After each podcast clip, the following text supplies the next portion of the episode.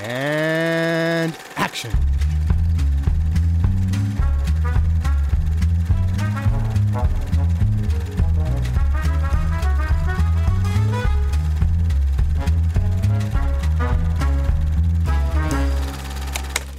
I've always taken average man and got him involved in extraordinary. Mm-hmm.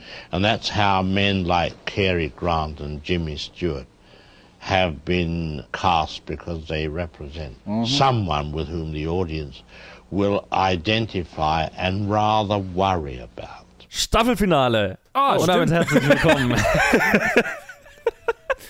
Oh, nice. herzlich willkommen zu äh, dem, dem letzten Staffel, dem letzten Unterstaffelfinale von Directed by Alfred Hitchcock. Ich bin Johannes und da ist der Ted, Hey. da wo ich ihn gezeigt habe, und da ist der Luke. Now wait a minute. Now wait just a goddamn minute.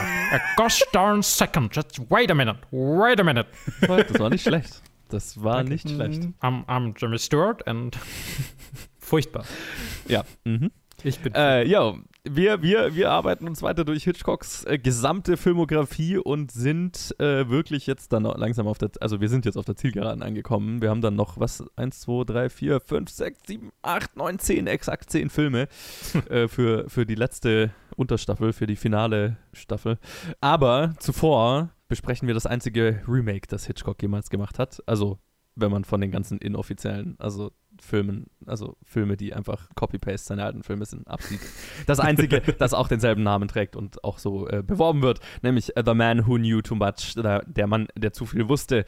In dieser Version jetzt aus dem Jahr äh, 1956 mit Jimmy Stewart, dem äh, äh, von Luke wunderbar nachgemachten, Doris Day, Brenda De De, De Bancy, mhm. Bernard Miles, Ralph Truman, Daniel Gelin und äh, viele mehr. Und es hat eine ähnliche Story wie der, wie der letzte The Man Who Knew Too Much.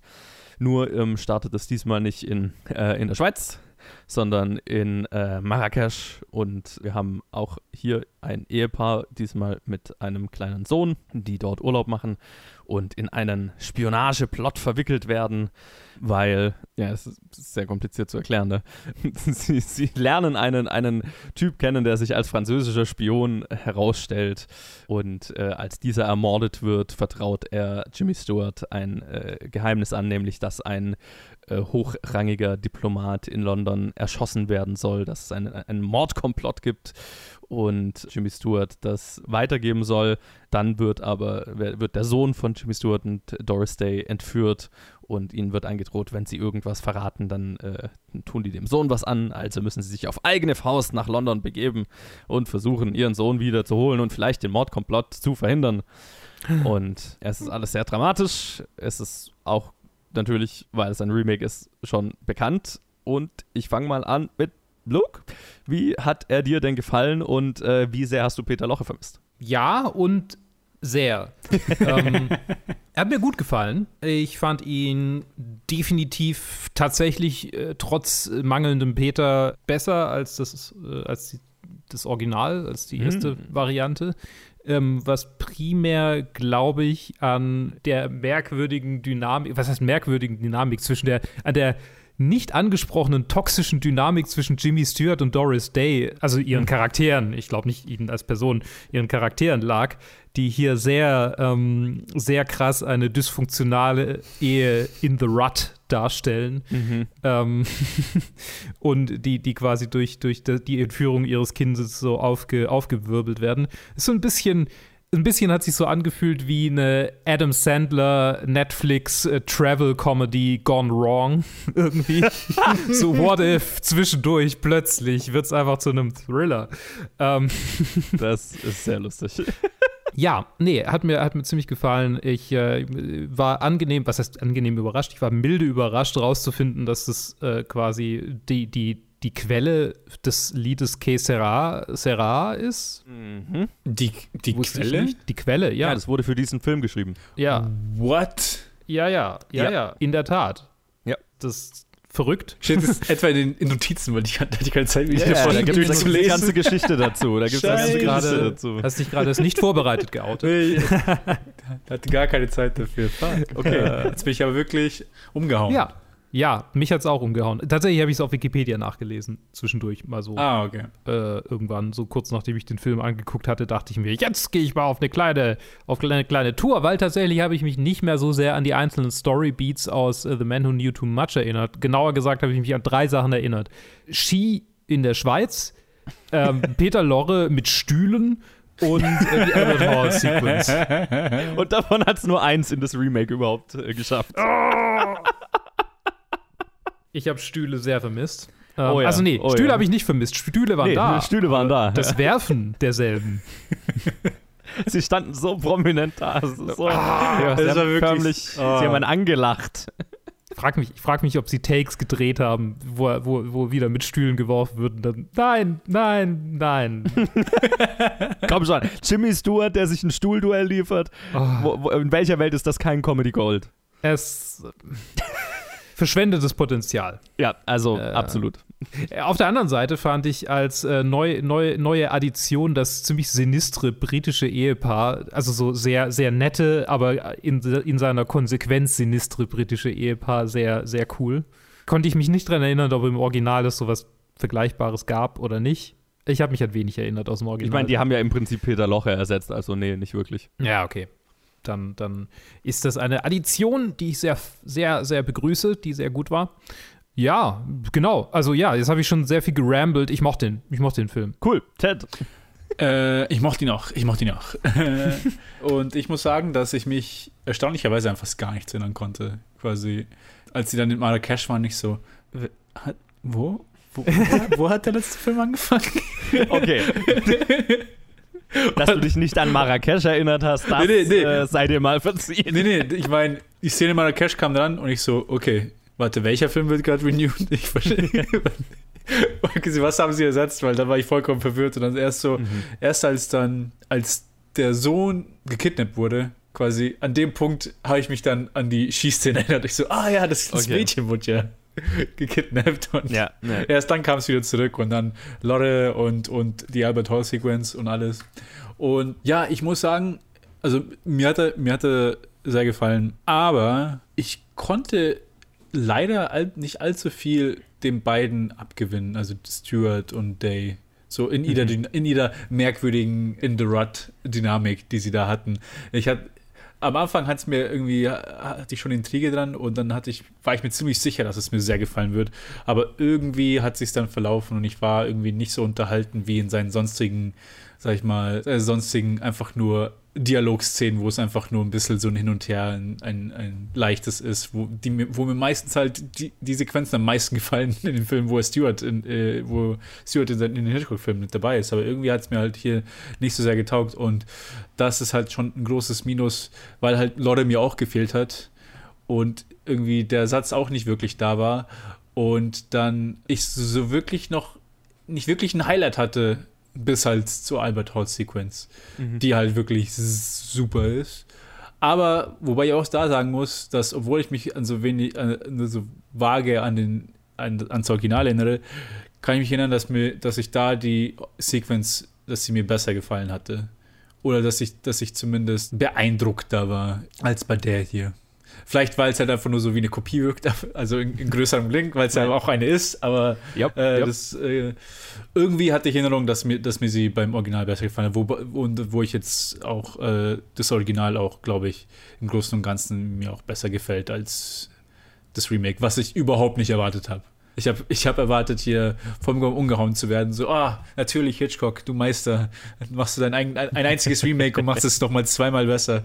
Aber anscheinend nicht für mich. Ja, ist lustig, weil äh, so nach allem, was ich jetzt gelesen habe, ist so ziemlich, also es ist schon sehr 50-50 die Anzahl an Leuten, die das Remake besser finden oder das Original besser finden. D d- Hm. Das ist, da gibt es keinen klaren Konsensus so. Das ist, äh, je, kriegst eine andere Antwort, äh, je nachdem, wen du fragst.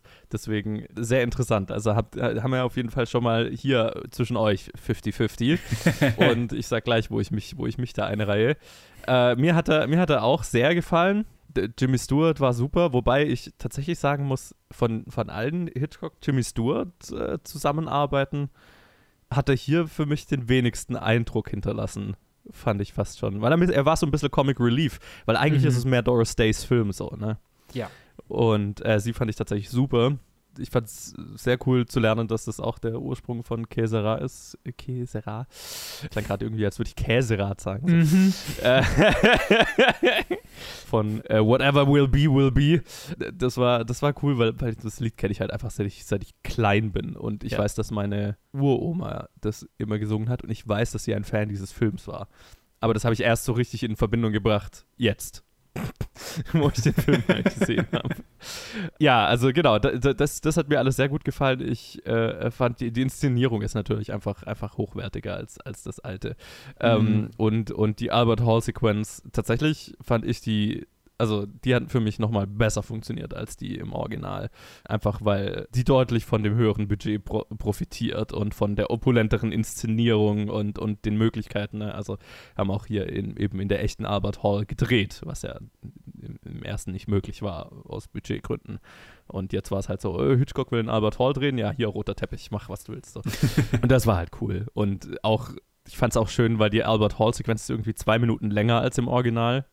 Das heißt, der Komponist, der diesen, dieses Musikstück komponiert hat, auch für das Original schon, also dasselbe Stück, was das Orchester spielt, hat es quasi um zwei Minuten verlängern müssen, damit er es an die neue, an die neue geschnittene äh, Sequenz anpasst. Und das funktioniert super. Es ist echt, also es ist pures Kino einfach. Mhm. Es ist ganz, ganz großartig. Das hat mir sehr gut gefallen. Aber tatsächlich reihe ich mich auch in die Leute ein, glaube ich, die das Original einen Ticken besser finden. Hm. Also bei mir ist es nicht, ist kein gravierender Unterschied, sind ja auch sehr ähnlich.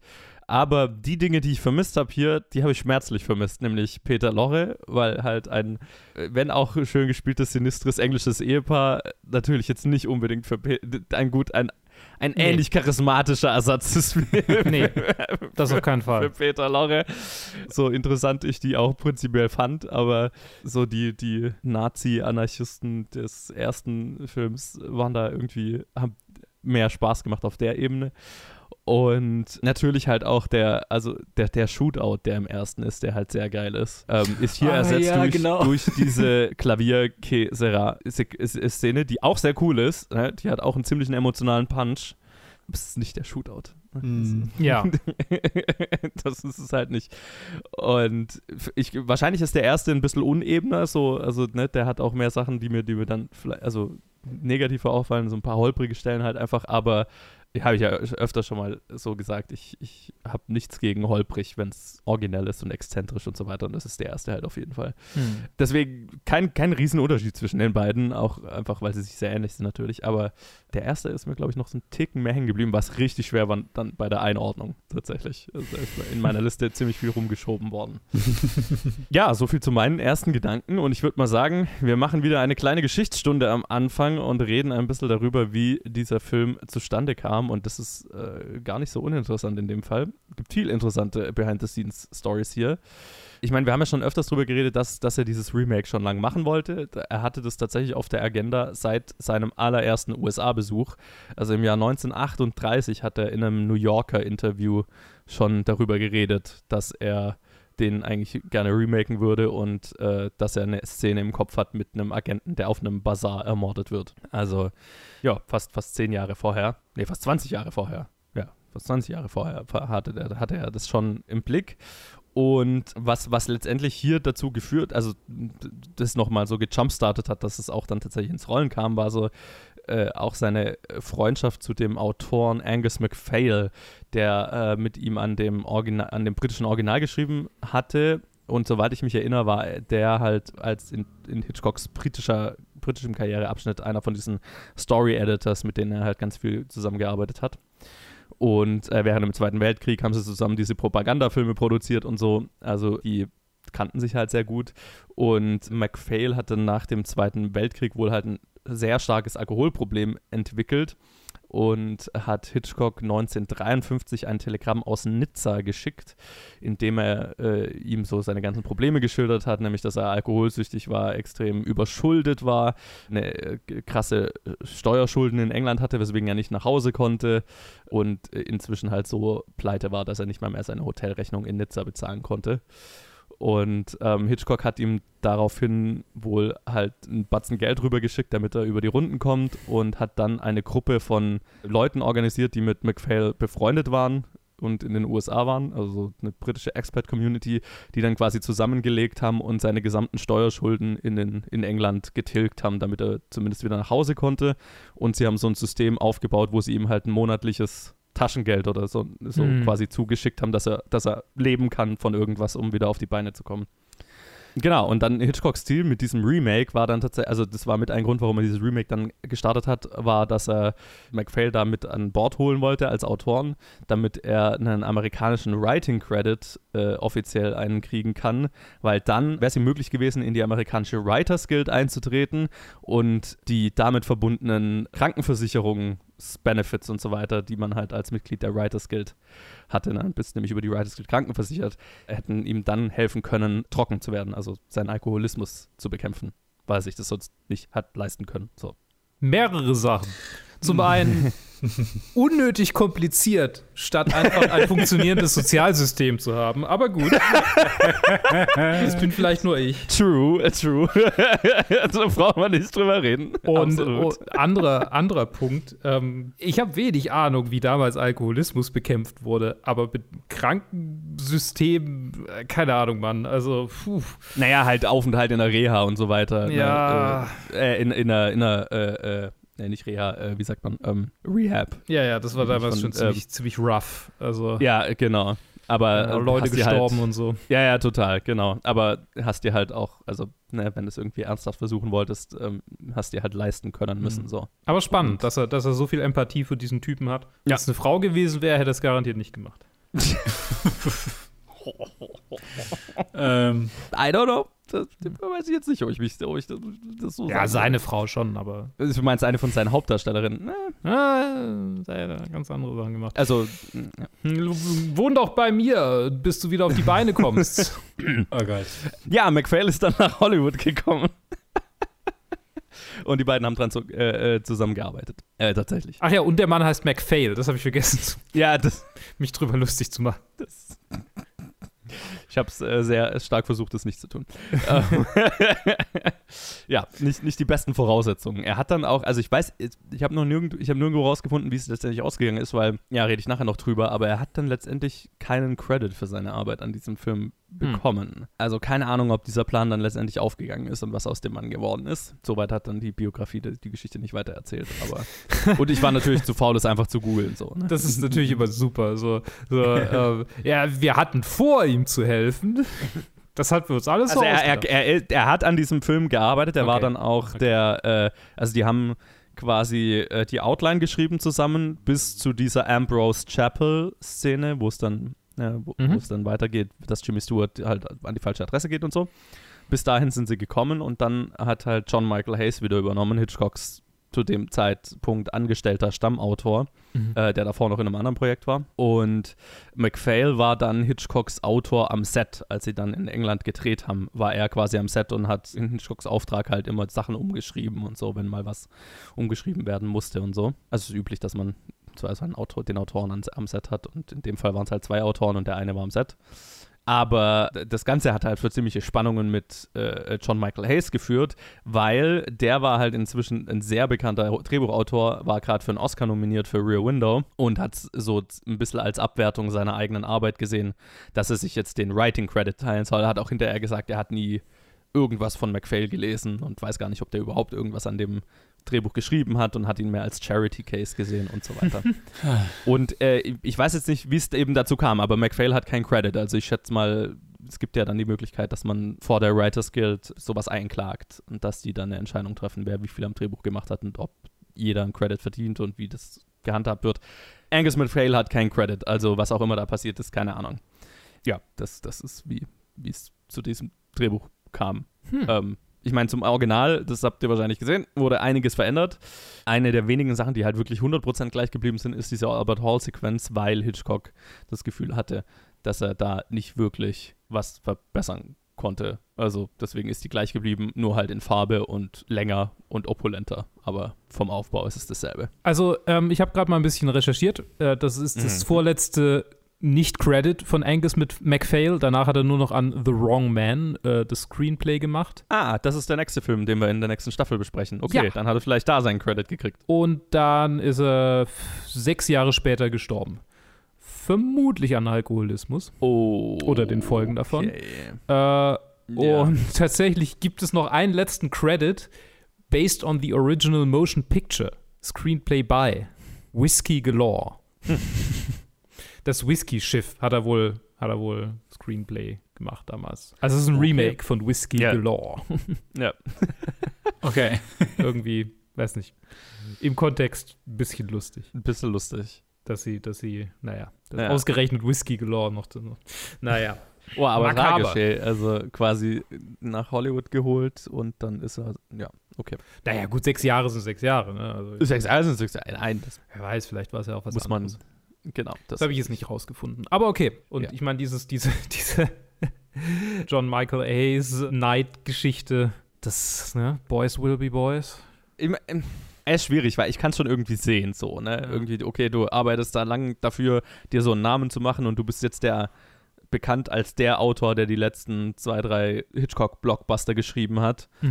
Und dann kann ich schon sehen, also gerade in Hollywood, dass es dann so wahrgenommen wird, wenn jetzt dein nächster Film ist, dann von, ne, teilst du dir den Credit mit noch jemandem, dann wirkt es halt so, oh, der ist schon wieder auf dem absteigenden Ast, so, jetzt muss er sich schon, den, jetzt musste schon jemand anders rankommen und sein Screenplay rewriten, weil er es nicht hingekriegt hat, so. Hm. Und in einem Business, wo der Credit irgendwie alles ist, I get it, trotzdem im Kontext natürlich eine sehr shitty, shitty Nummer. Mhm.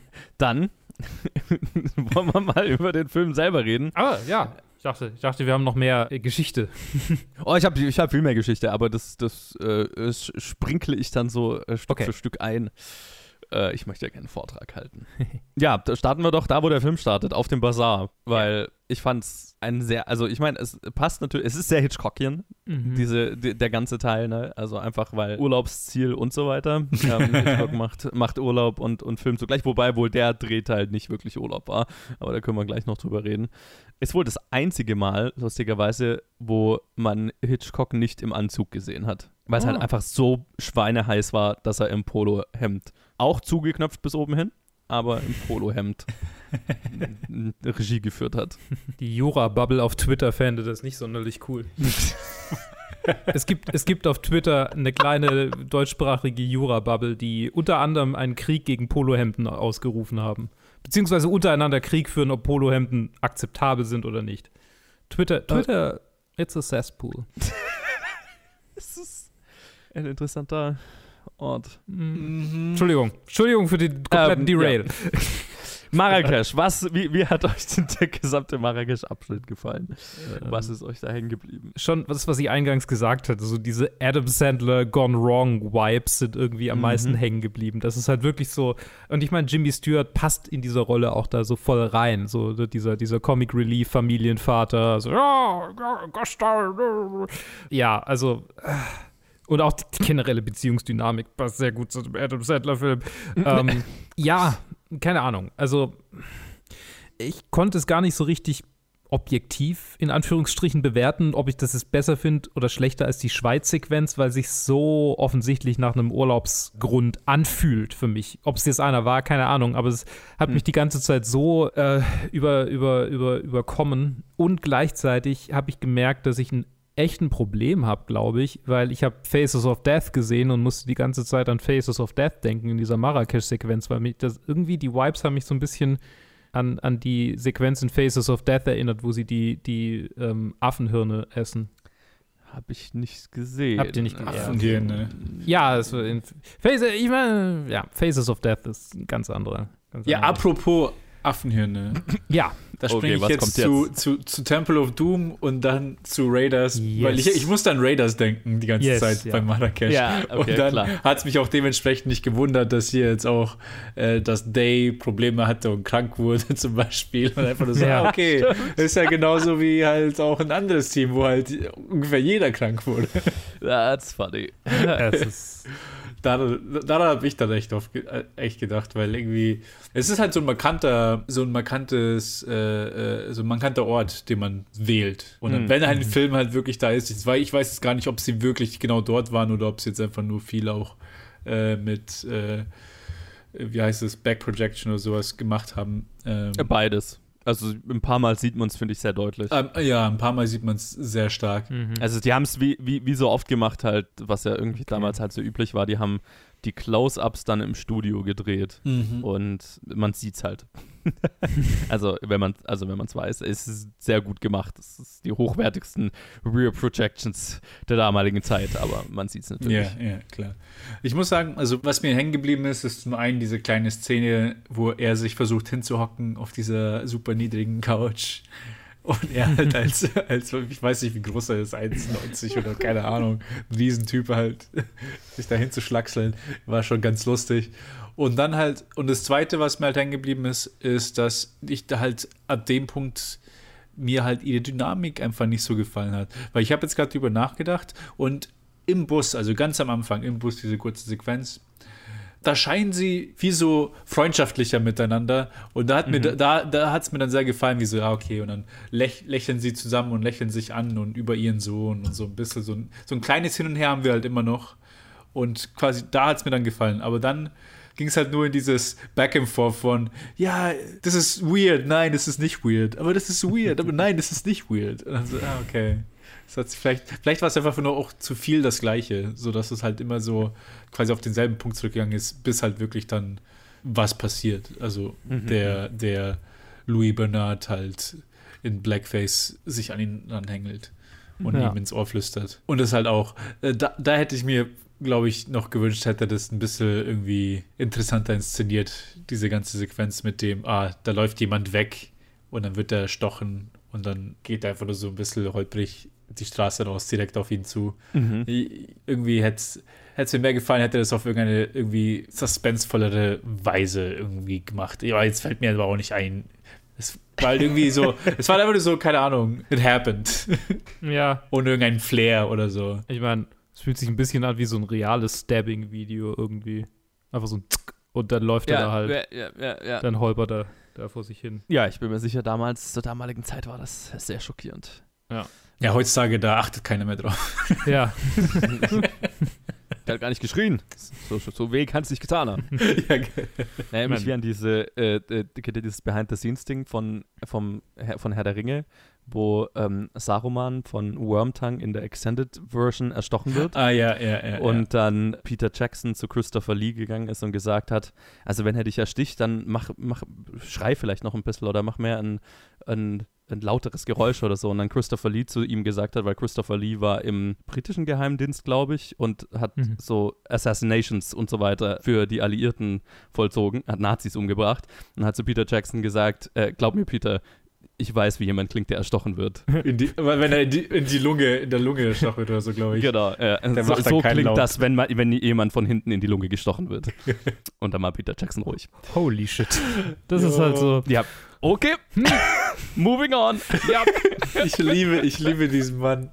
Einfach nur alles, was ich über den erfahre. Jede kleine Sache, in der ich ihn gesehen habe, als Dracula oder als Mhm. irgendwie so in diesen weirden kleinen B-Movies, wo er auch in vielen ist. Mhm. Ah, Ja. Howling man. 2. ja. ja, aber anyway, entsprechend war ja wahrscheinlich das Stabbing hier näher an der Realität. So Nee, nee, in seiner, in seiner äh, äh, äh, unspektakulär leeren Art, keine Ahnung.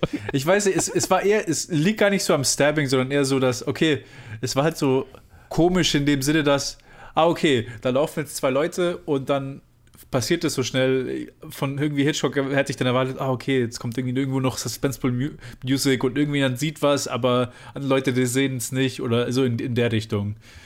Aber ja, ich rede jetzt auch zu, zu lang für diese, für diese 30 Sekunden, die das war. Aber geil. deswegen, mir hat dann irgendwas gefällt, weil äh, in Marrakesch hat es mir halt wirklich nicht so, ihre Dynamik hat mir nicht so gefallen und, es, und sonst hat es mir halt auch nicht viel gegeben, leider. Erst halt danach, wo es halt, wo ich mich, äh, wo der Sohn gekidnappt ist, wo halt dann so ein bisschen die, äh, der Druck halt da ist, dann bin ich wieder, war ich wieder eingestiegen im Film und da hat es mir dann auch wieder besser gefallen.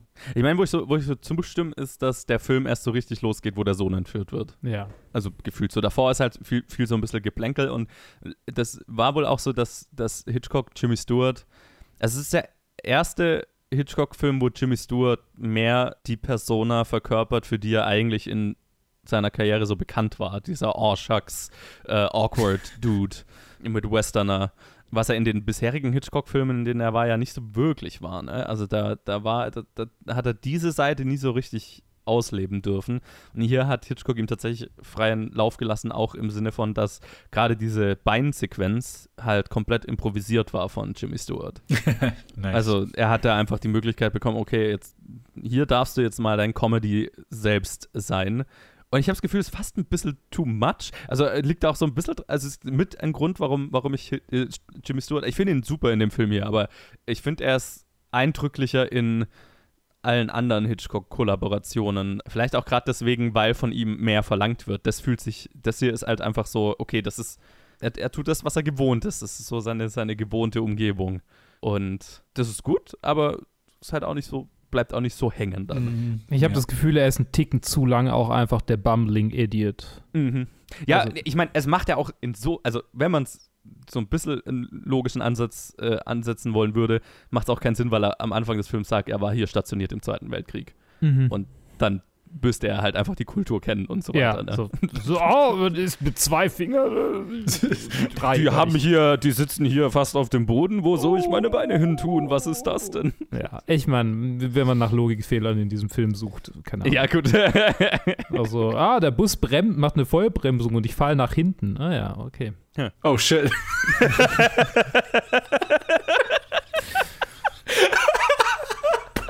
Als jemand, der schon mal eine Vollbremsung in einem Bus erlebt hat. Nope. Oh mein Gott. Tust du nicht, ich mein hab gar, Ich habe gar Nicht drüber Ich nachgedacht. habe gar nicht drüber nachgedacht. Genial. Er hat einfach nur auf einmal Gas gegeben, einfach so Ja, genau. mit den 500 PS, die der Bus hat. Das ist sehr geil. Das ist mir nicht aufgefallen. Also, aber ich liebe es, dass es mir nicht aufgefallen ist, weil es einfach so, okay, er stolpert halt. Ob jetzt Ja, vor, ja. vorwärts oder rückwärts ist, ist halt jetzt die Ja. Frage, aber Ja, genau. Hat sich zu sehr nach hinten gelehnt. nice. Das ist echt. Das ist das mein neues Easter Egg, das ich jetzt für ewig, für ewig mit diesem Film verbinden werde. Jemand ja, sitzt in deinem Bus. Oh, oh, oh, oh, oh. Oh, schön. Ja, äh, wir haben es ja gerade schon angesprochen. Äh, Doris Day ging es wohl richtig mies in Marrakesch. Mhm. Sie war noch nie davor außerhalb der USA gewesen. Und der Kulturschock zusammen mit mehreren Krankheiten, die sich während den Dreharbeiten zugezogen hat, haben halt für eine richtig miserable Dreherfahrung für sie gesorgt. Und ja, also es gab wohl halt Tage, wo sie halt einfach nur krank im Hotelzimmer oben lag und nicht, nichts machen konnte, wollte auch. Und zwar halt wohl einfach unglaublich heiß und Mhm. alle hatten, sind halb verschwitzt. Hitchcock hat wohl teilweise nur aus dem Auto Regie geführt, wo er mit laufender Klimaanlage drin saß und da seinen Monitor drin hatte und so. Okay. Nee, Monitor gab es ja noch gar nicht. Bullshit. Der saß im Auto und hat es von der Seite beobachtet, so rum. Ah, ja, ich meine. Ich habe ich hab übrigens noch ein, klein, noch ein kleines äh, Zusatzding, was ich gefunden habe zu Doris Day, was du nicht in deinen, in, in deinen Mhm. Notes drin hast. Tell me. Ähm, sie hat unter anderem wohl auch einige Drehtage verweigert oder potenzielle Drehtage, weil die Tiere am Set so wahnsinnig Mhm. scheiße behandelt wurden. Und irgendwie generell halt wohl sowieso.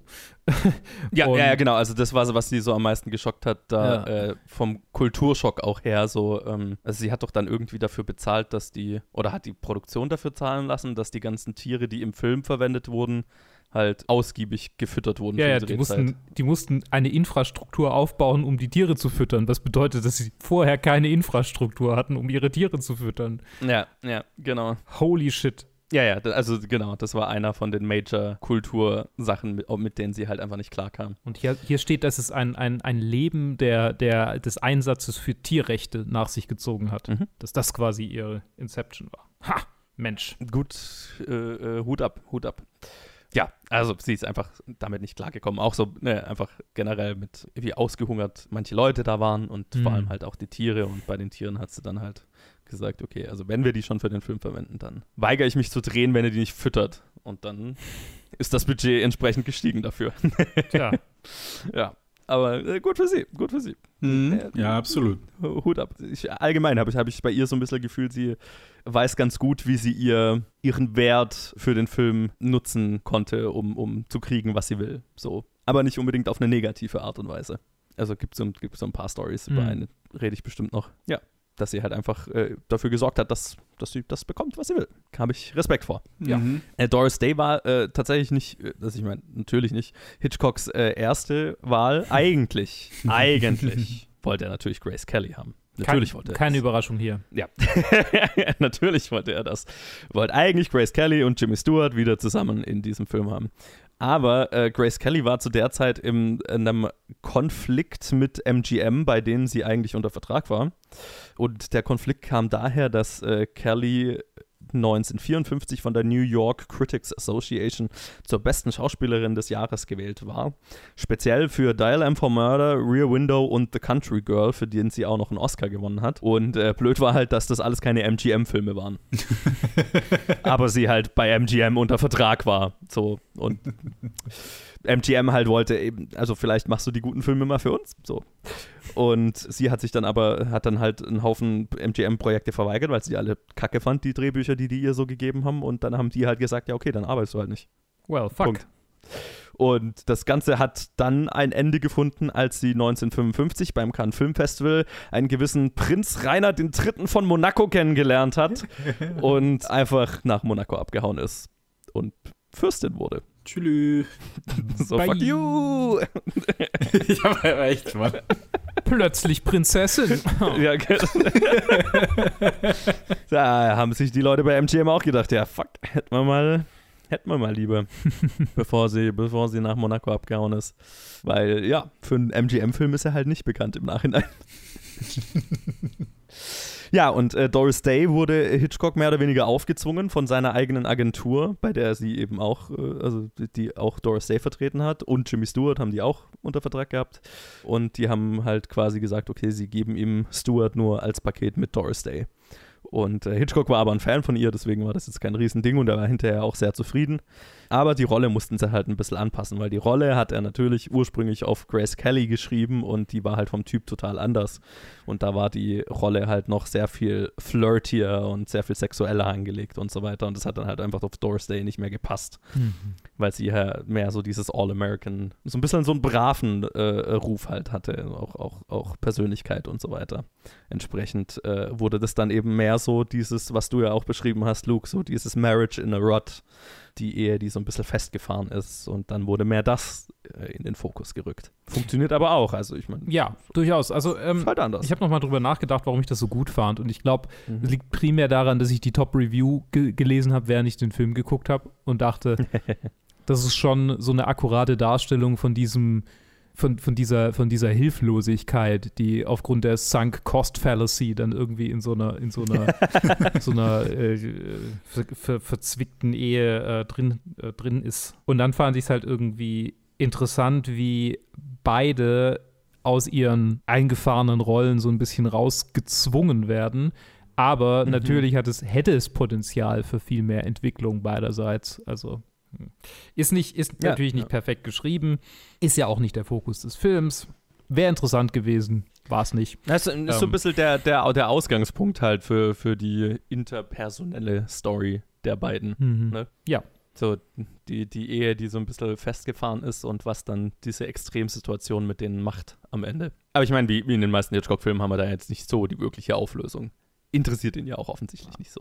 Also wir wissen jetzt nicht, was, was das jetzt langfristig für diese Ehe bedeutet. Ja, ja. Weil das ist Hitchcock und er sagt, who cares? Ja. Sie Ende. haben, ja, sie, sie haben ihren Sohn wieder. Fuck you, raus aus dem Kino. ja. da hab ich, das hatte ich jetzt wieder so richtig gefühlt an dem Ende dieses Films. So, oh, okay. Finish. ja, ja. Sofort. Okay. Aber also tatsächlich fand ich, also der, der Fokus des Films ist halt, finde ich, klar auf, auf Doris Days Charakter und Jimmy Stewart ist mehr so ein bisschen so ein Sidekick, so ein der funny Sidekick. Und ich fand, ich fand sie super. Gerade die richtig dramatischen Szenen mit ihr fand ich sie richtig gut. Und halt ein ganz anderer Typ, als, als man es jetzt von den Hitchcock-Hauptdarstellerinnen in den letzten Filmen so gewohnt war.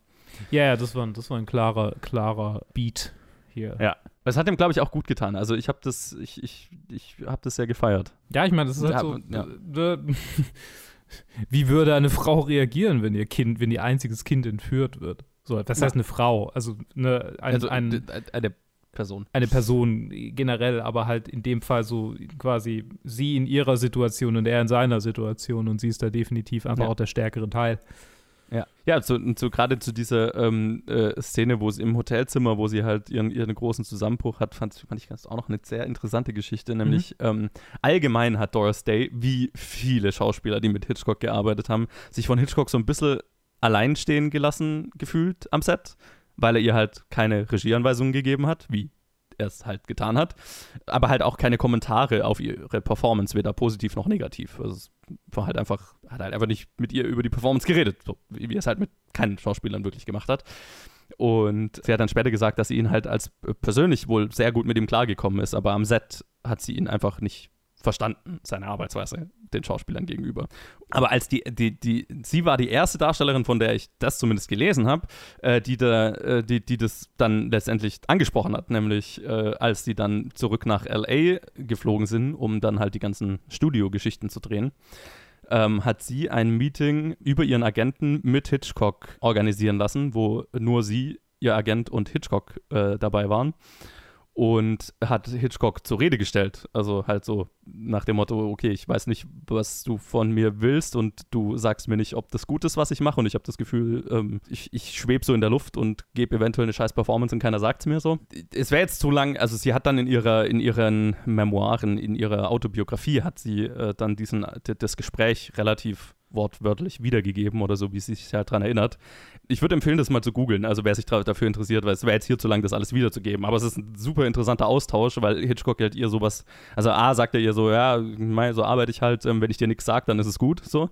Aber, äh, und sieht dann halt irgendwie sowas, sagt, naja, aber ich bin halt so unsicher und ich habe Angst, irgendwas falsch zu machen und so. Und dann er und er, also dann wird so ein Austausch, so, wo er dann so sagt, ja, naja, aber äh, jeder hier, also jeder hat doch Angst und dann darüber redet, dass er die ganze Zeit quasi unter, unter Panik arbeitet und, und äh, dass das äh, normal ist. Und dann haben sie so ein Gespräch über darüber, dass eigentlich alle nur die ganze Zeit Schiss haben, was falsch zu machen oder nicht gut genug zu sein. Und diejenigen, die nicht so wirken, die verstecken es nur ganz gut und so. Äh, äh, wirklich äh, interessanter, interessanter Austausch und interessant, dass sie, also sie hat dann gesagt, okay, dann hat sie sich wirklich gut aufgehoben gefühlt. Also das hat ihr dann so diese, diese, den Schlüssel gegeben, dass sie dann diese, diese emotionaleren Szenen spielen konnte. Also einfach quasi mit Hitchcock über ihre Unsicherheiten zu reden. Mhm. Also es wäre jetzt wahrscheinlich auch wurscht gewesen, ob das jetzt Hitchcock oder irgendein anderer Regisseur gewesen wäre, aber so einfach da so drüber reden zu können. Und ähm, tatsächlich haben sie am nächsten Tag diese Zusammenbruchsszene im Hotelzimmer gedreht, ne, wo Jimmy Stewart ihr Beruhigungsmittel geben will, bevor sie, bevor ihr die schlechte Nachricht überbringt und so. Und sie dann halt diesen Zusammenbruch hat und gleichzeitig ja noch spielen muss, dass dann die Beruhigungsmittel irgendwann einsetzen, dass sie immer schwächer wird und so. Was halt eine richtig heavy Szene ist. Und sie hat dann, ähm, sie haben, der Drehtag lief dann wohl so, dass sie halt vormittags das äh, Blocking gemacht haben also die ganzen Abläufe und wie wollen wir es filmen und so weiter. Und halt so trockenübungsmäßig durchgegangen sind. Und dann haben sie Mittagspause gemacht und nach der Mittagspause wollten sie halt anfangen zu drehen. Und Doris Day ist dann wohl die, die gesamte Mittagspause halt am Set geblieben und hat für sich einfach die Szene wieder und wieder im Kopf durchgespielt, um sich darauf vorzubereiten und in diese Emotionen reinzukommen und so weiter. Und dann sind die ist Crew und Hitchcock und Jimmy Stewart vom Mittagessen wiedergekommen und sie haben die Szenen in einem Take gedreht und das war's. Ja, ich glaube, solche, solche Situationen und Momente sind so ein bisschen Lightning in a Bottle. Also das kannst du nicht wirklich mhm. planen, mhm. so, sondern quasi dieser Ablauf von dieser, von dieser deepen Konversation und am nächsten Tag quasi diese Szene, das, das wird definitiv dazu beigetragen haben, dass es in einem Take einfach gut funktioniert hat. Und dass es ja. jetzt so eine großartige Szene geworden ist. Gleichzeitig finde ich es super interessant und auch irgendwie sehr passend, dass ausgerechnet Hitchcock in der damaligen Zeit so reflektiert mit Imposter-Syndrom umgeht. Mhm. Deswegen habe ich gemeint, also falls es euch interessiert, googelt mal diesen ja. Dialog, weil das ist, das fühlt sich sehr modern an. Mhm. Ja, das wollte wollt ich gerade sagen. Das ist irgendwie so, es fühlt sich an wie so ein einfach ein Teil des Erwachsenseins. Und vor ja. allem halt auch heutzutage, weil heutzutage, also das, man denkt das nie wirklich so und ich glaube halt auch ein Gespräch nicht mal, ein Gespräch mit irgendjemandem würde schon helfen, weil einfach zu sehen, dass man einfach nicht der Einzige ist, weil einfach so viele Leute so durch ihr professionelles Leben halt genau mit dieser Einstellung gehen. Ja. Mhm. Und ob das jetzt künstlerisch oder irgendwie in anderen Karrieren sind, ich, ich glaube, es ist überall genau das Gleiche, dass ja. man sich einfach unter anderen, wo man sieht, ah, die wissen, was sie tun, einfach sich ja, genau. einfach da fühlt, als so, ich, ich gehöre nicht, ich gehöre nicht rein. Die, die größte Illusion ist zu glauben, andere Leute wüssten, was sie tun. Ja, ja, es ist absolut so. Man muss sich halt immer wieder vor Augen führen, dass man halt nicht der Einzige ja. ist, der fake it till you make it ja, quasi ja. so durchs Leben geht. So einfach man so, dass alle, alle drumherum eigentlich so durchs Leben gehen. Aber man, natürlich hat man nur seine eigene Stimme im Kopf oder seine eigenen Zweifel. Und Total. ich kann, also, also es war, das war eine sehr gute Entscheidung für ihr, so ein, so ein Gespräch zu suchen, weil mhm. egal mit wem, jemanden so einfach und dann vor allem mit dem, mit dem man quasi, mit dem Regisseur, dass er das einem sagt. Ich glaube, das hat dann nochmal einen extra Effekt, dass man einfach so realisiert, wie, wie sehr halt alle, so die ganze Welt hat so im Prinzip Ja. so, ah, der Master of Suspense. Ja, so. ja, genau. Ja, ja deswegen fand ich es auch so, so interessant, halt den Dialog, äh, also das, deswegen wollte ich das reinnehmen als, als Anekdote, weil es so, so ein Moment war, wo ich mir gedacht habe, ja, aber das ist halt auch Teil von Regiearbeit, ne? Mhm. Ist ja, und auch Teil von Schauspieler. Also es die meiste Schauspielerarbeit, die ich jemals von Hitchcock gelesen habe, ist dieses Gespräch. Ja. weil das ist auch Schauspielerarbeit, Ja, ne? Das ist Mhm. ja auch die Aufgabe vom Regisseur, den Schauspielern so die Unsicherheit zu nehmen und, und so eine gewisse Beziehung aufzubauen, damit ein Schauspieler auch die Sicherheit haben kann, zu spielen und zu wissen, okay, wenn es nicht funktioniert, dann sagt mir das auch irgendjemand. Ne?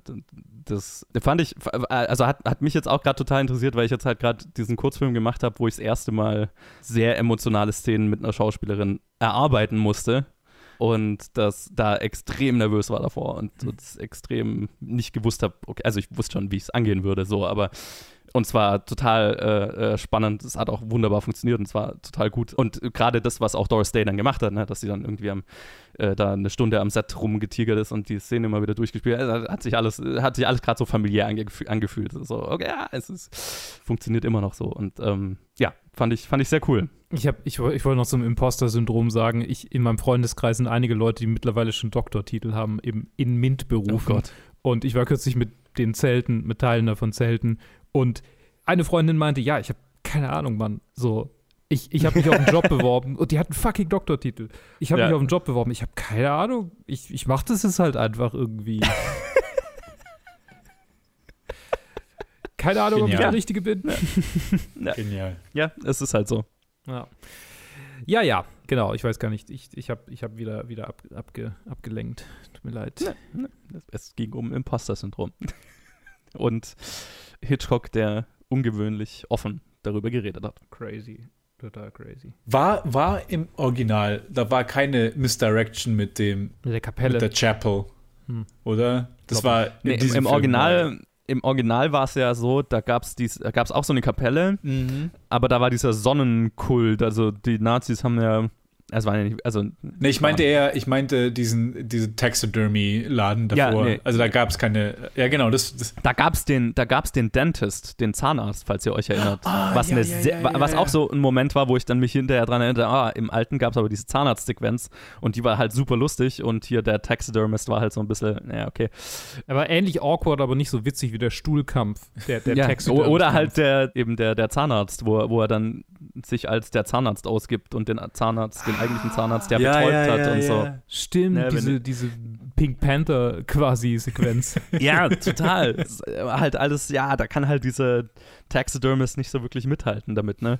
Ja, weil sie halt auch nicht wirklich was damit gemacht haben, sondern einfach so. Ja. Am Anfang dachte ich, dass er wirklich im richtigen Laden ist. Ich sage, okay, das heißt, das ist der. Die Chapel wurde wirklich zu dieser Location. Es, wird, es Mhm. gibt überhaupt keine Kapelle.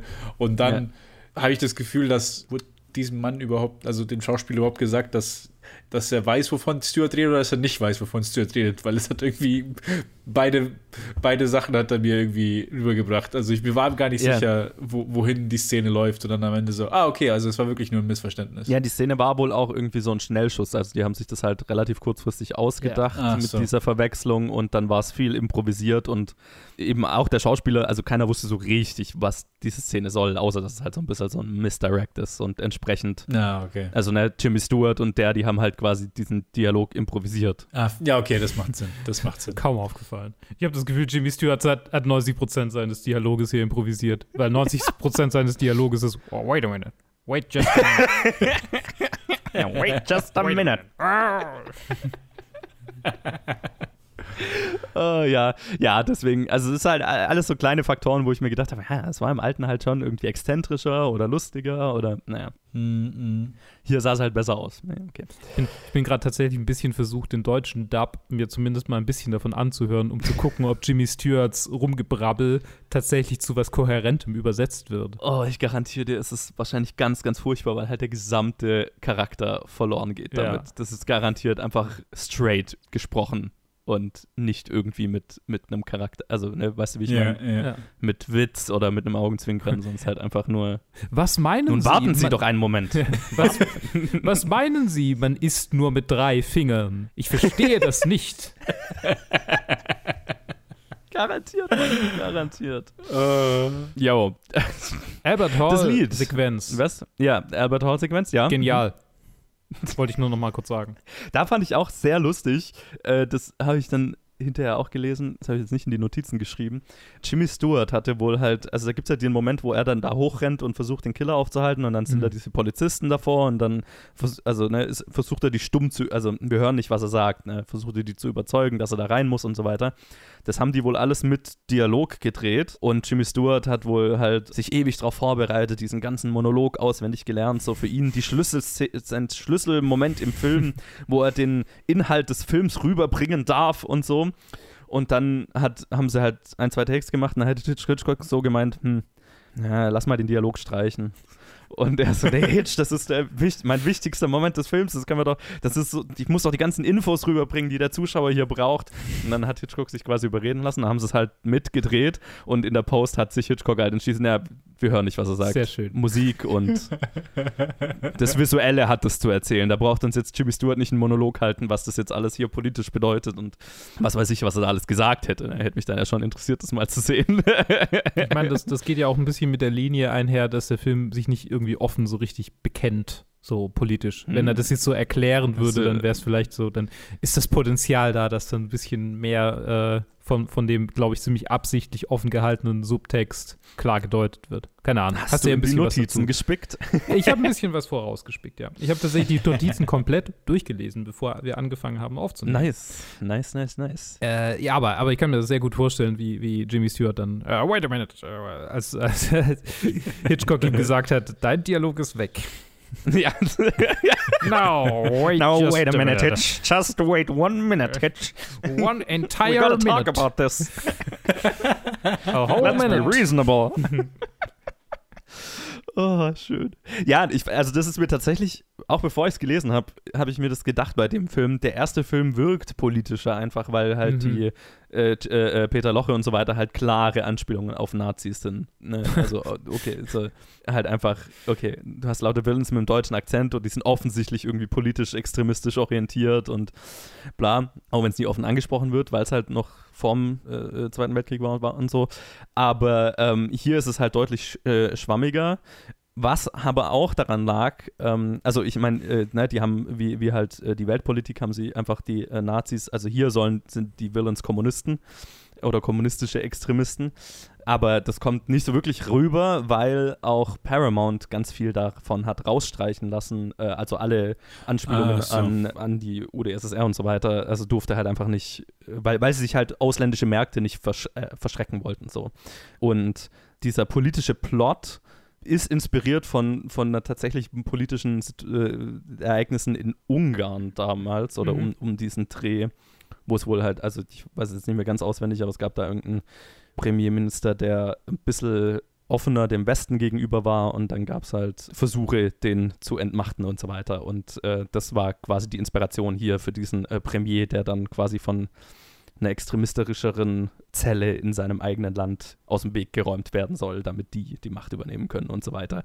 Aber das wird, kommt halt nie so wirklich raus. Und das, die ein, das fand ich auch sehr lustig. Die einzige Anspielung darauf, dass dieses nette britische oder dieses britische Ehepaar, die unsere Villains sind, dass die irgendwie uh, kommunistisch sein könnten oder so, ist halt, weil sie einmal als Intellectuals bezeichnet werden. das ist halt so der subtile Versuch, das irgendwie klar zu machen. Aber ja, und halt auch, also, ne, A hat Paramount ganz viel rausgestrichen und noch dazu war halt auch äh, Hitchcocks ei- eigene Politik zu der Zeit, halt, also was das angeht, komplexer. Also der war jetzt kein der kein Fan der Sowjetunion, auch kein, kein besonderer Kommunismusfreund, aber halt einfach auch kein Fan des Kalten Kriegs. Mhm. Und deswegen war da jetzt nicht so wie bei den Nazis, okay, hier habe ich jetzt wirklich einen politischen Standpunkt, den ich, den ich hier vertreten will, sondern naja, okay, das ist jetzt halt der Convenient Villain der damaligen Zeit und so richtig habe ich nicht wirklich was drüber zu sagen. Also, nee, whatever. Allerdings hat er mit dem Assassinen einen absoluten creepy Motherfucker gecastet. Und ich habe jetzt gerade mal geguckt, wo Reggie Nalder noch so mitgespielt hat. Unter anderem in Salem's Lot hat er mitgespielt. Nice. Und äh, dann äh, eigentlich fast nur ein Horror- oder Actionfilm. Unter anderem in The Dead Don't Die, aber ich glaube, das hat nichts mit dem Jim Jarmusch-Streifen zu tun.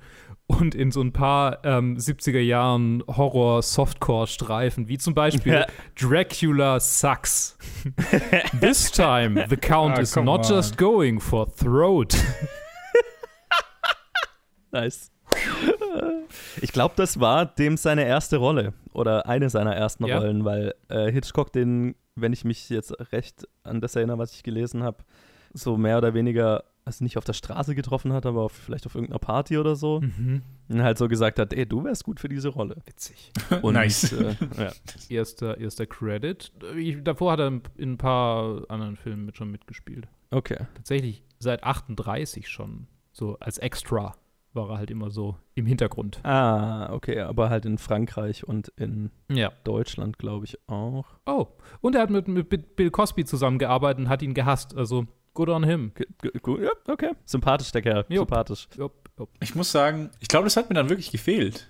Also jetzt zurück auf, auf zurück auf dem, auf nicht, dass es mir gefehlt hat mit der Politik, sondern einfach nur, dass es vielleicht sogar die äh, Villains interessanter gemacht hätte.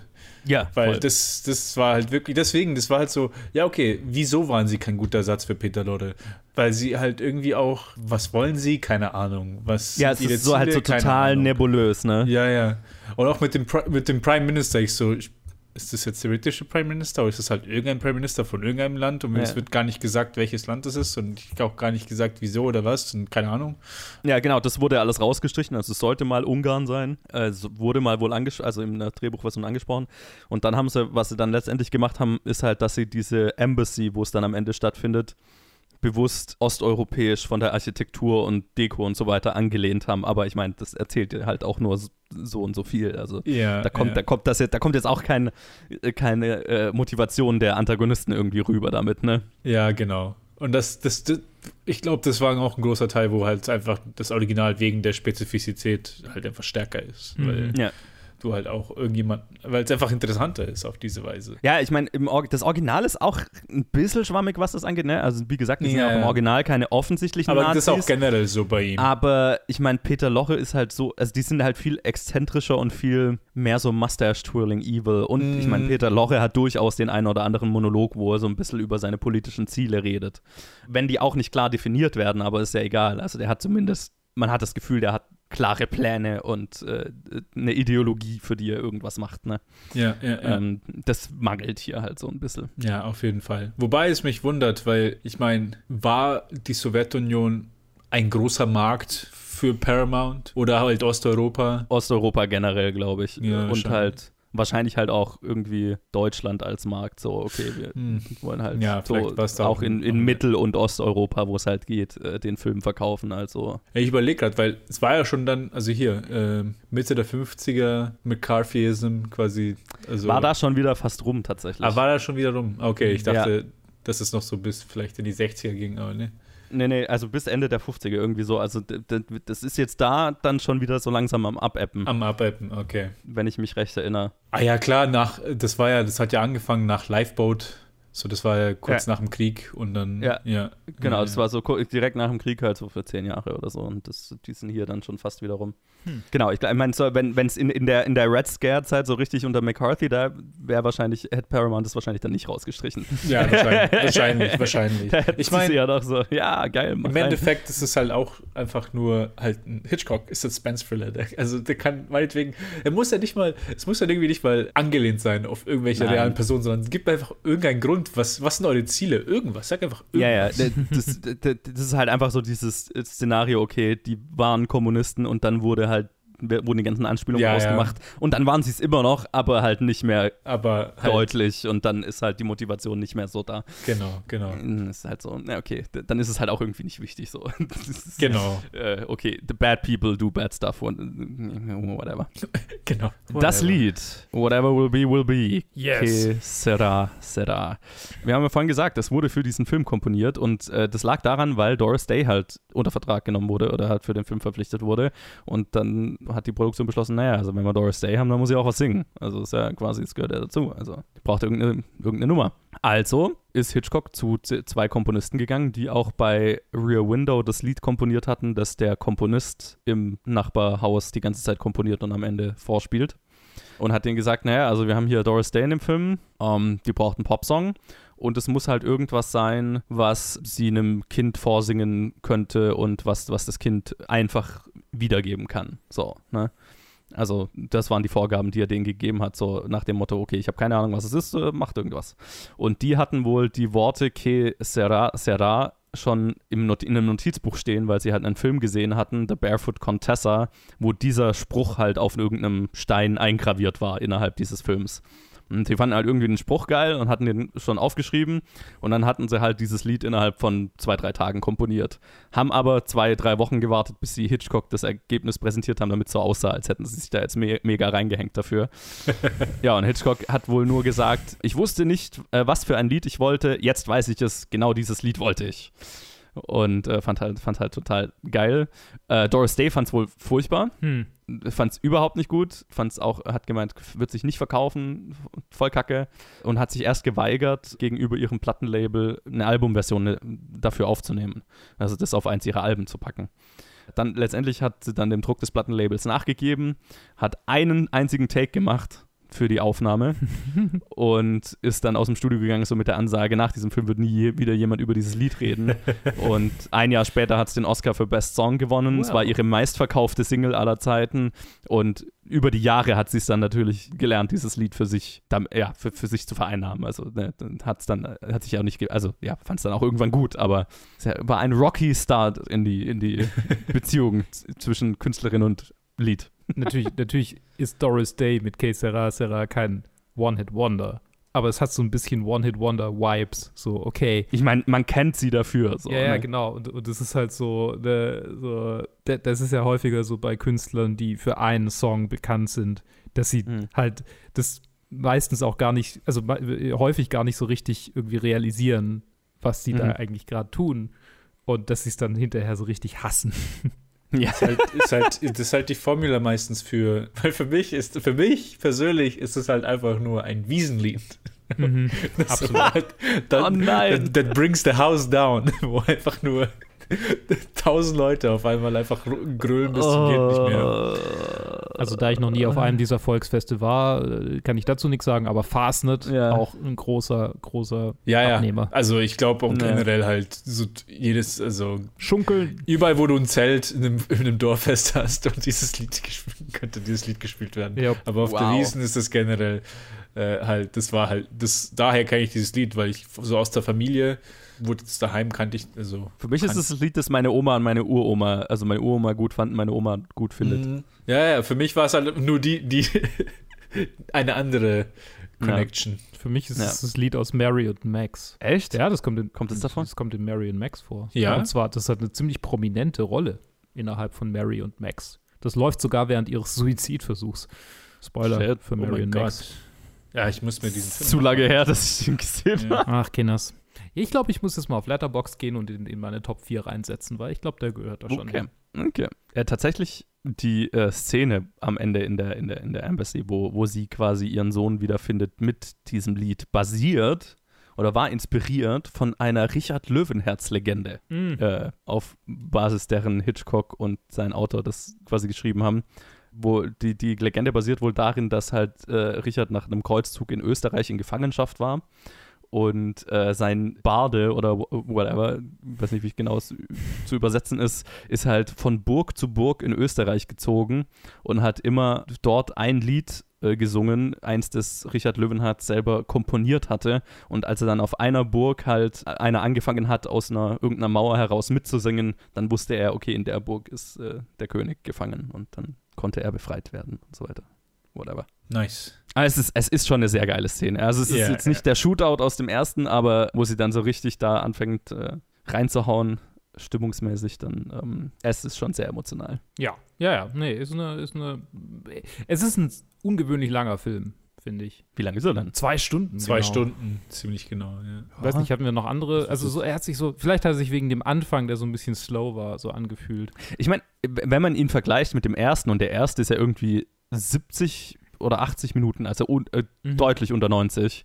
Und er erzählt im Prinzip dieselbe Story, aber halt auf mindestens eine halbe Stunde mehr so. Das fällt schon auf, glaube ich. Also das merkt man auch, ne? Ja. Mhm. Das ist einfach, deswegen diese ganze Marrakesch-Sequenz am Anfang, deswegen habe ich auch so gemeint, okay, der Fi- Film geht eigentlich erst so richtig los, wo der Sohn entführt wird, weil da halt sehr viel Zeit für Jimmy Stewart ist ein Fish out of water, äh, bumbling Idiot in einer fremden Kultur so ver Mhm. verwendet wird.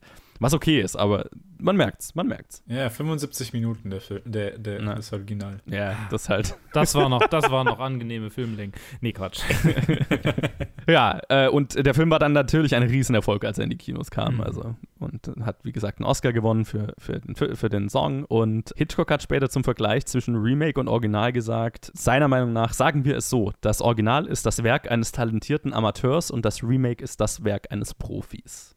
Also er hat sich nicht irgendwie festgelegt, was er jetzt irgendwie besser oder schlechter findet, aber das war sein, seine 5 Cent dafür. Ich finde, Aber das trifft es auch ganz gut. ja, Sure, ich kann's sehen, ne? eigentlich, eigentlich sollte ich von meinem generellen Geschmack her eher das Werk des talentierten Amateurs besser finden.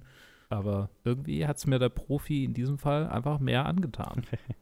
Ja, ich, also es beschreibt ganz gut, glaube ich, mein, mein, meine Meinung zu den beiden Filmen. Ich finde die sehr vergleichbar, so was die Qualität angeht, aber halt der erste ist zwar ein bisschen unrunder, aber hat auch mehr Mehr Charakter. kreatives Chaos auch so ein bisschen. Mhm, ja. mehr Charakter, ja, Charakter. Der hat Ecken und Kanten und der, das Remake ist slicker und opulenter und so weiter. It's like Hollywoody. Und Genau, so, aber ist ja. halt auch ein bisschen Hollywoody, genau. Vielleicht werde ich einfach langsam eine Basic Bitch. Ja, ich meine, also. Na, ist ja auch okay. Darfst ja ruhig eine Basic Bitch sein. äh, ja, lass mal, lass mal kurz drüber reden, Ah. wo ihr die eingeordnet habt. Und da habe ich noch eine, eine äh, weitere Anekdote so zu, zu, äh, wie, äh, zu einem anderen Aspekt von Hitchcocks Karriere zu der Zeit. Aber äh, wo habt ihr den denn eingeordnet in eurer Liste? Platz 9. Tatsächlich. Äh, drei Plätze über The Man Who Knew Too Much von 34, aber direkt über 39 Steps und direkt unter Dial M von Murder.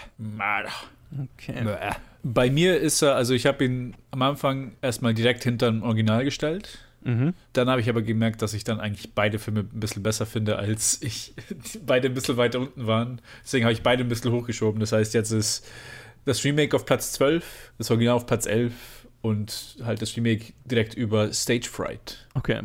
Ja, bei, mir ging es tatsächlich ziemlich genauso. Also der, das Original war halt jetzt über die Zeit immer weiter runtergerutscht halt einfach, ne? Recency Bias und so weiter. Und dann habe ich halt, wollte ich das jetzt das Remake einordnen und dann wäre es halt, wenn ich den jetzt direkt unter das Original gesetzt hätte, wäre der irgendwie auf Platz 18 oder so gewesen. Also der, der ist viel zu gut, um auf Platz 18 zu landen. Das kann ich ja nicht Mhm. machen. Und dann habe ich mir so gedacht, naja, aber wenn ich, also ich fand das Original ja eigentlich noch besser. Also gehört das ja auch nicht da unten hin. Also habe ich jetzt, habe ich dann irgendwann angefangen, beide so zu verschieben. Und letztendlich ist es jetzt auch so ungefähr wie bei Tier Ted gelandet. Also bei mir ist jetzt das Original auf Platz 12 und das Remake auf Platz 13. Diese, die, also die sind jetzt direkt beieinander. Das fühlt sich auch gut an, bei finde ich. Und die sind direkt hinter Dial M for Murder und for Blackmail. Hm, okay. Ah, Ich glaube, du bist doch der Einzige, der Blackmail so weit oben hat. Es tut mir auch weh, dass der inzwischen so weit unten ist, aber es ist halt einfach, also inzwischen ist halt echt die Top, ja, 20 fast schon ziemlich crowded. Also da bei der Top 20 tut es mir schon, also da wird es jetzt echt anstrengend, mir die ganze Zeit zu überlegen, Ja, ja. wen ich da Ich jetzt glaub- wohin schiebe. Ich glaube, am Ende dieses ganzen Projektes werde ich bei der Top 20 nur Filme haben, die ich richtig, richtig mag. Ja, auf jeden Fall. Das ist, also, da muss bei mir noch, also ich habe gerade auf Platz 20 ist noch Suspicion. Mhm. Wenn der rausfällt, dann sind es nur noch sehr, sehr gute Filme drin und dann, ja, irgendwann nur noch extrem gute. ja, ja, ja, ja. Irgendwann sind es Ja. halt einfach nur, ja, es ist halt einfach eine krasse Karriere. Ja. Apropos Karriere, was eine gute Überleitung. Oh ja. Nämlich, wir müssen noch über einen anderen Aspekt von, also einen, den, den zweitbekanntesten Teil von Hitchcocks Karriere reden, nämlich Fernsehen. Der Teil seiner Karriere, der ihn erst zu dem, zu dem, zu der Ikone gemacht hat, für die man ihn heute kennt, nämlich so, dass jeder kennt seine Silhouette und äh, jeder hat ihn irgendwie schon mal gesehen. Das ist erst passiert, wo er ins Fernsehen gegangen ist und das war 1955. Äh, In dem Jahr hat nämlich sein Agent Lou Wasserman die Idee nahegelegt, doch eine Fernsehserie zu starten. Und äh, Hitchcock hatte ja mehrfach versucht, eine eigene Radioshow in Gang zu bringen. Also das war jetzt kein riesen Pitch, den er da machen musste, um Hitchcock davon zu überzeugen, dass es eine gute Idee wäre. Und äh, letztlich äh, war dann der Startschuss, dass er zugesagt hat, war, dass dann Joan Harrison, ähm, falls ihr euch äh, erinnert, das war die, die in England seine Sekretärin war und mit ihm in die USA übergesiedelt ist, als er rüber ist. Und dann inzwischen halt ganz unabhängig von ihm eine sehr erfolgreiche Drehbuchautorin und Produzentin wurde. Und jetzt dann quasi zurückkam zu ihm, um halt seine Fernsehshow zu produzieren. Und das hat dann quasi so den Startschuss gegeben, dass er dann auch gesagt hat, okay, das machen wir. Und Lou Wasserman, ich, also Hitchcock und vor allem auch seine Nachkommen haben diesem Mann echt viel zu verdanken, weil unter dem seinem Verhandlungsgeschick bekam Hitchcock von CBS einen Killervertrag, wenn ich das mal so sagen darf. Der, äh, der, Vertrag hat beinhaltet, dass er der Serie seinen Namen geben wird, dass er den Host spielen wird. Also er hat jede Episode angekündigt und dann am Ende noch so einen Nachklapp gemacht und halt eine feste Anzahl an Episoden musste er vertraglich selber Regie führen. Den Rest hat eigentlich komplett Joan Harrison gemanagt, aber dafür hat Hitchcock 125.000 Dollar pro Episode bekommen und keine Ahnung, wie sein Agent das hinbekommen hat. Zweimal nämlich jetzt. Die Rechte für jede einzelne Episode sind direkt nach der ersten Ausstellung zurück an Hitchcock gegangen. Hm. Nach der ersten Ausstrahlung. Krass. Das heißt, mit, hm. mit der, in dem Moment, wo irgendjemand die Episode wiederholen will oder irgendein anderer Sender die ausstrahlen will, hat Hitchcock allein dran verdient. Zweimal, ne? Also ist ja auch gerade hier bei äh, Paramount unter Vertrag, wo die ganzen Filme, die er gerade macht, auch dann nach acht Jahren wieder zurück an ihn gehen. Also, Jesus. Holy shit also ein, ein Geniestreich äh, für Hitchcocks Bekanntheitsgrad, ne? aber erst recht für sein Geldbeutel. Weil, also, wir haben, wir haben in der letzten Episode gesagt, okay, jetzt unter Paramount, da ist er richtig reich geworden. Äh, das ist, das ist nochmal ein, ein Vielfaches obendrauf einfach. Absolut. Ja, und Hitchcock hat, ist richtig wohl aufgegangen in seiner Rolle als, als Host, hatte richtig Spaß dran gehabt, die Episoden anzukündigen. Sie haben einen Autoren angestellt, der nur dafür da war, um Hitchcocks Intros und Outros zu schreiben und halt wohl ein richtiges Händchen dafür hatte, Hitchcocks Humor zu treffen und auch seine Stimme so zu treffen. Und die beiden hatten richtig Spaß, sich immer absurdere Sachen zu überlegen. Und ich kann euch nur nahelegen, schaut euch mal auf YouTube Compilations an von Alfred Hitchcock Presents Intros. Die sind richtig absurd teilweise. Also okay, okay. die Highlights beinhalten Hitchcock mit einem Fake-Schnurrbart, der sich als sein eigener Zwilling ausgibt, äh, Hitchcock als Vogelscheuche, der in einem Feld hängt, Hitchcock mit einer Beatles-Frisur und einen Fake-Beatle spielt. Ich meine, die, die die Episoden hören, die werden ganz viele von den Intros schon gehört haben, weil ich habe immer mal welche vor die Episoden geschnitten. Ja, Alfred Hitchcock Presents äh, Compilations auf YouTube kann ich, kann ich sehr empfehlen. Ist, äh, sehr, sehr lustiger und sehr absurder Shit dabei. Und die Serie selber, also ich habe ein paar Episoden gesehen, weil die sind auf dem US-Streaming-Service Peacock, kann man die alle schauen. Äh, kostenlos zurzeit. Also wenn man einen VPN hat und sich da einen kostenlosen Account macht. Oh. Sind, okay. äh, letztlich sind, ist das Ganze nämlich bis ins Jahr 1961 gelaufen. Sieben Staffeln mit 268 Episoden. 20 davon hat Hitchcock selber gemacht. Jetzt rechnet mal 268 mal 125.000. Und was halt richtig krass ist, äh, wie viele A-List-Schauspieler der damaligen Zeit an diesen an Einzelepisoden mit dabei waren. Aber was ich fast noch spannender finde, wie viele spätere A-Lister mitgespielt haben und Regie bei einzelnen Episoden geführt haben. Nämlich halt äh, Leute wie John Cassavetes, Charles Bronson haben da ihren Anfang gemacht, Vera Miles, William Friedkin, Robert Altman hat mit Alfred Hitchcocks Presents-Episoden äh, früh in seiner Karriere gemacht. Und daher weiß ich auch, dass die, dass McCarthyism und so weiter da langsam zu Ende ging. Äh, mindestens ein ge früherer geblacklisteter Regisseur hat dadurch, äh, hat Hitchcock da wieder Arbeit verschafft, dann nachdem er, nachdem das Ganze vorbei war. Und so Hint für die nächste Staffel, Vera Miles in ihrer Episode gefiel Hitchcock so gut, dass er die Episode als quasi den Start der, der Serie, also die erste Episode geworden und er hat Vera Miles unter einen Exklusivvertrag nur bei sich genommen, weil er wollte, dass sie nur für ihn spielt. Ha. Mhm. Okay. Okay. Jo, ist, glaube ich, das erste Mal, dass er das mit einer Schauspielerin gemacht hat. Also. Lassen wir mal unkommentiert erstmal stehen und gucken, wie es sich entwickelt. Äh, gucken, wie es sich entwickelt. Also ich meine, also ja, ihr habt sie ja auf jeden Fall, also ich meine, Psycho haben ja alle gesehen. Also da, da ist, das ist wahrscheinlich ihr be bekanntester Film. Klar, ja, ja. Nee, gucken, wie sich es entwickelt, so was die persönliche. Für, sie, ja. ja, ja. Ähm, Ihre Episode habe ich auch gesehen, die ist tatsächlich sehr cool. Also naja. die, tatsächlich, da sind ein paar richtig gute Episoden dabei. Also die, ihre Episode ist irgendwie so, okay, sie, sie lebt mit ihrem Mann in einem Trailerpark, glaube ich, oder so. Und dann ist sie einmal eines Tages zu Hause, während der Mann auf der Arbeit ist und dann bricht ein Typ ein, tut ihr irgendwas an. Es ist nicht klar definiert, ob sie vergewaltigt wird oder sonst irgendwas. Auf jeden Fall dreht sie völlig durch hinterher. Und ihr Mann kommt nach Hause und schwört halt Rache, ich werde ich werd den Typ finden und so weiter. Dann fahren die später am Tag durch die Stadt und sie schreit plötzlich, ja, da ist er. Und zeigt auf einen Typ, der gerade in ein Hotelzimmer geht. Und ihr Mann hält das Auto an, folgt dem Typ ins Hotelzimmer, erschlägt ihn, kommt wieder raus und sagt ihr, alles gut, ich habe mich drum gekümmert. Und sie fahren weiter, so er so, ich, jetzt, jetzt, jetzt kannst du dich wieder beruhigen. Und dann sind sie in der Stadt und dann plötzlich sagt sie, ah, da ist er. Und zeigt Oh. auf einen anderen Typ. Oh. Und das ist der Aufhänger der Episode. Und die sind ganz viel so, also es ist sehr schwarzhumorig. Die sind immer nur so 20, 20 Minuten lang, 20, Ja, 25 nice. Minuten. Also glaube ich. richtig guter Snack für zwischendurch. Und sehr schwarzhumorig, sehr böse, sehr britisch, sehr absurd. Das ist cooles, cooler Shit dabei. Okay, nice. Gut, aber so viel würde ich doch mal sagen zu äh, unserer äh, sehr langen Episode zu äh, The Man Who Knew Too Much, aber passend natürlich zum letzten Unterstaffel-Staffelfinale. Bleibt uns eigentlich nur noch anzukündigen, wer die nächste Regisseurin für unsere Zwischenstaffel ist. Und das muss ich jetzt gerade aber aufrufen, weil ich ihren Namen nicht mehr aussprechen kann. Ja, genau. Wir haben uns entschieden und ähm, scha- scha- schauen wir mal, wie es funktionieren wird. Wir werden die jetzt dann nicht dazwischen aufnehmen, einfach weil der zweite Film dieser Regisseurin erst später rauskommt, aber wir haben so einen Backlog, das sollte alles ganz gut aufgehen.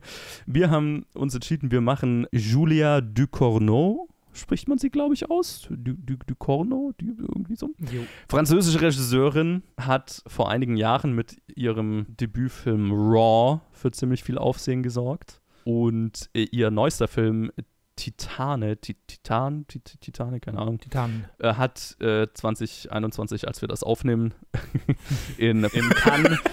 ja, es ist halt äh, nicht unwahrscheinlich, dass diese Episode halt Ja, Ende ja. des Jahres oder Anfang nächsten Jahres rausgeht, keine Ahnung, hat äh, die Palme d'Or gewonnen und für ziemlich viel Aufsehen gesorgt, weil es halt ein, also Raw soll schon ziemlich abgefuckt sein und Titan wohl noch, noch mehr. Also sie ist sehr eine, eine sehr genreige Regisseurin. Ich habe keinen ihrer Filme bisher gesehen. Ist, glaube ich, nee, hier, äh, nee, doch, das ist die erste Regisseurin, die- doch, die erste Regisseurin, die wir machen, wo ich noch keinen ihrer Filme gesehen habe, aber sehr, sehr, sehr gespannt bin. Und ich finde es cool, dass wir noch eine spannende neue Genre-Regisseurin gefunden haben. Und ja, schauen wir mal, wie abgefuckt ihre Filme sind. Ich, ich freue mich drauf. Ich habe ich hab Bilder gesehen. Es ist crazy. Ja. Ähm, ich freue mich drauf. Ich hoffe, ihr auch. Oh ja. Und dann äh, schon mal danke, Luke, danke Ted, Ja, dass klar. ihr dabei seid. Sehr gerne. Und danke an euch da draußen fürs Zuhören. Lasst uns wissen, wie ihr die letzten elf, elf, zwölf Filme, die wir besprochen haben in dieser Unterstaffel, fühlt sich an, als hätten wir diese schon ewig aufgenommen, Oh diese Gott, Unterstaffel jetzt. Äh, weil wir zwischendurch mal eine Pause hatten und ja, whatever. Wir haben euch diese Filme gefallen und wir hören uns dann wieder zum den letzten zehn Episoden angefangen mit The Wrong Man, der falsche Mann, glaube ich sogar auf Deutsch. Ein, ein, einer der wenigen dieser letzten Hitchcock-Filme, von dem ich noch nicht wirklich was weiß. Ich Ich habe gerade geschaut, Henry Fonda. Ich bin gespannt. Mhm. Henry Fonda. Bis dann. Tschö.